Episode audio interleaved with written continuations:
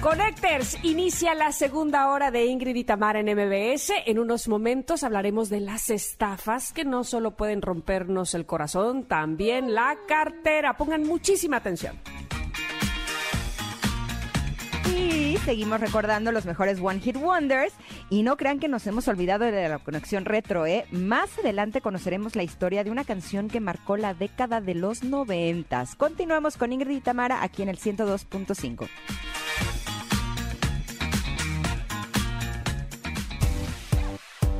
get up.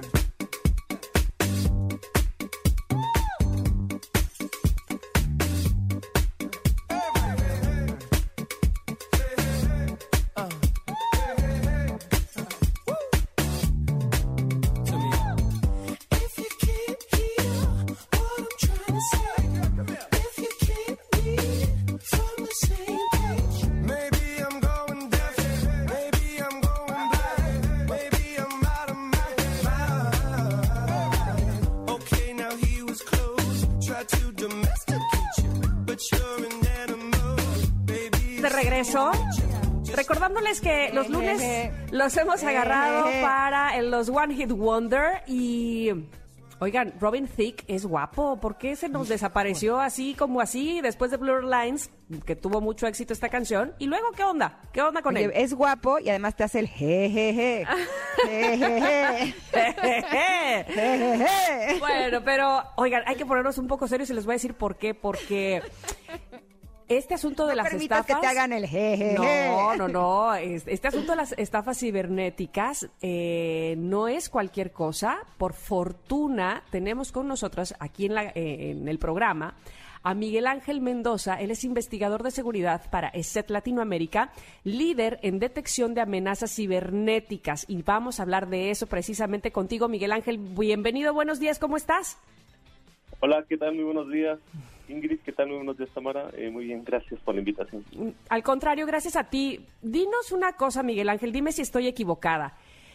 Este asunto de las estafas cibernéticas no es nuevo, no es de antier para hoy. Tenemos ya básicamente desde que existen eh, las aplicaciones, más que las aplicaciones, las redes sociales, hay historia en las estafas cibernéticas, pero esto no quiere decir que nos hayamos vuelto eh, expertos. Cada vez se especializan más los estafadores, ¿es verdad? Así es, no no es un tema nuevo, de hecho podríamos remontarnos incluso cuando apareció el correo electrónico, ¿no? Ajá. Eh, veíamos que este tipo de estafas eh, comenzaron a surgir eh, con la interacción. Eh, lo que ha ocurrido es que con el avance de la tecnología y ahora el desarrollo de aplicaciones justamente diseñadas para este tipo de prácticas, como las aplicaciones de citas, eh, el problema ha crecido lamentablemente. Eh, ¿Cómo es como operan estos don Juanes tramposos? Bueno, básicamente hay, bueno, hay distintos eh, modus operandi. Uno de los más comunes es pues recibir las solicitudes, las invitaciones o los match eh, como lo harían con cualquier otra persona y obviamente lo que buscan es eh, engatusar a la persona, a la potencial víctima. Y cuando lo logran, eh, lo que ocurre con frecuencia es que por lo general solicitan montos y crean alguna historia detrás de ellos en donde lo que piden es que la, la víctima les envíe dinero y bueno, de esta manera pues comienza la estafa. Podemos ver un patrón en ellos, es decir, primero eh, probablemente no mencionen ni siquiera nada que tenga que ver con dinero, como cuánto tiempo se la pasan engatusándote, por decirlo de alguna manera, eh, para que haya un acercamiento tal que cuando ellos te hablen de dinero uno caiga. No hay un periodo eh, específico, la verdad es que esto les puede llevar tiempo, dado que no solamente están trabajando con una persona, ¿no? Están Ah. eh, buscando, apuntando, apuntan a varias personas al mismo tiempo y conforme la relación eh, va tomando confianza, conforme comienzan a entablar una mayor comunicación, eh, obviamente identifican el momento en el cual eh, inventan una historia triste, donde seguramente aseguran que requieren de dinero, que tienen algún problema o incluso eh, algo que ha ocurrido con frecuencia en este tipo de estafas es que solicitan los montos para poder viajar ¿no? y poder tener un encuentro ya eh, personal, físico. Eh, y bueno, en este momento es cuando las personas pueden caer en el engaño con mayor facilidad y entregar los montos que les, que les solicitan. Eh, ¿Operan de hombres hacia mujeres y de mujeres hacia hombres? No importa si nunca has escuchado un podcast o si eres un podcaster profesional. Comunidad Himalaya. Radio en vivo. Radio en vivo. Contenidos originales y experiencias diseñadas solo para ti. Solo para ti. Himalaya. Descarga gratis la app. Sí, es mutuo, pero principalmente eh, de hombres hacia mujeres. Mm. Ok, hay una tendencia más marcada. ¿Qué medidas están tomando para, pues para no caer en esto? Evidentemente, el que tú nos estés hablando en este espacio es muy importante para nosotros para darnos cuenta y, no caer, pero ¿se, ¿se ha tomado otro tipo de medidas?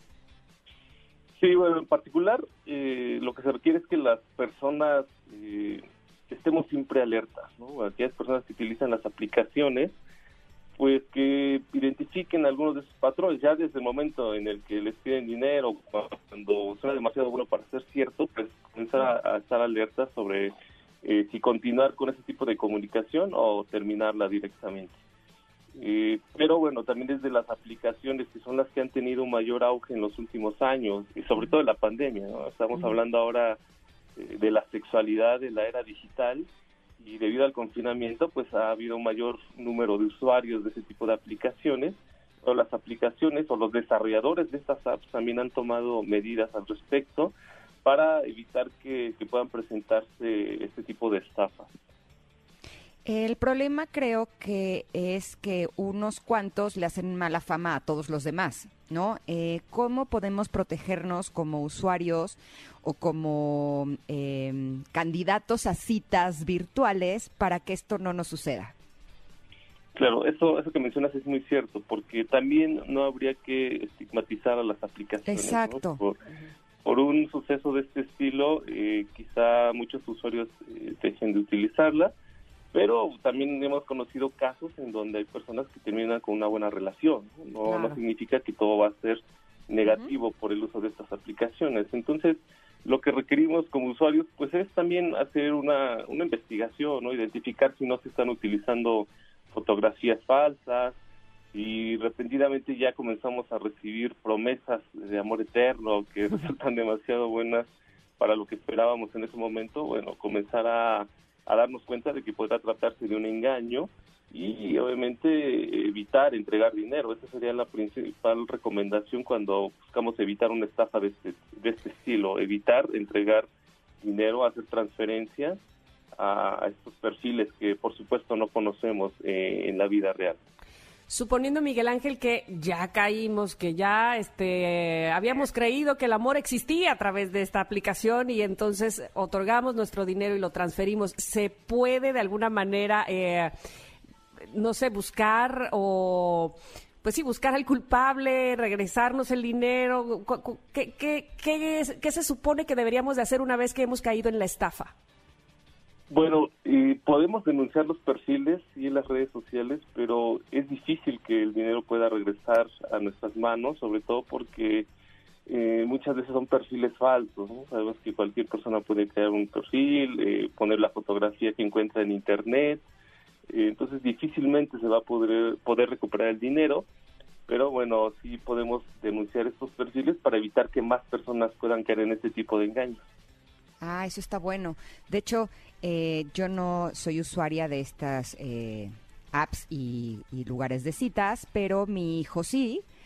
Y en alguna ocasión hubo una chavita que me olía mal. ¿Saben? De esas veces que dices, "No, esto, esto no se me hace real. Se me hacía que ella era como demasiado madura para tener la edad que se supone que tenía. Y entonces le dije, ¿por qué no le pides un video en donde le digas que te diga tal cosa? ¿Sabes? O sea, como para asegurarte de que realmente sí sea ella la de la foto.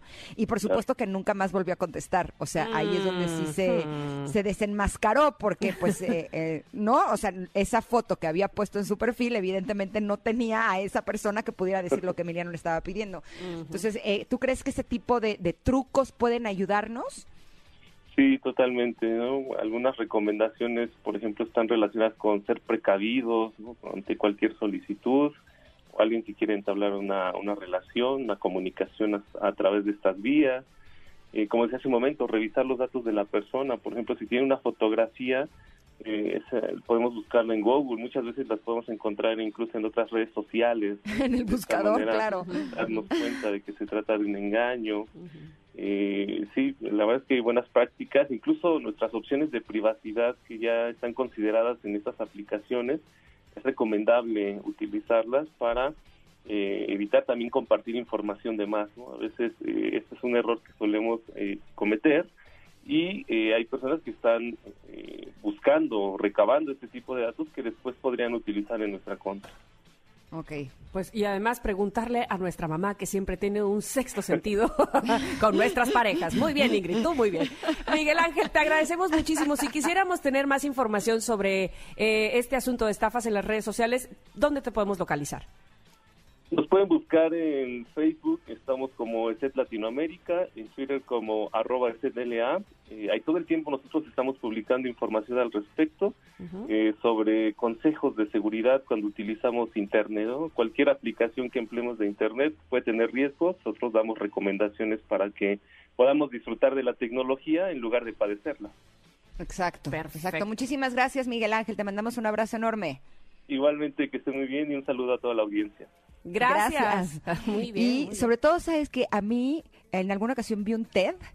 Ubican esta plataforma que es de, de, mm, de conferencias, Ah, sí, en sí, sí, donde había una conferencia especial que era de cómo puedes eh, darte cuenta si te quieren eh, ver la cara, ¿no? Si te quieren Ajá. transar, si te quieren estafar.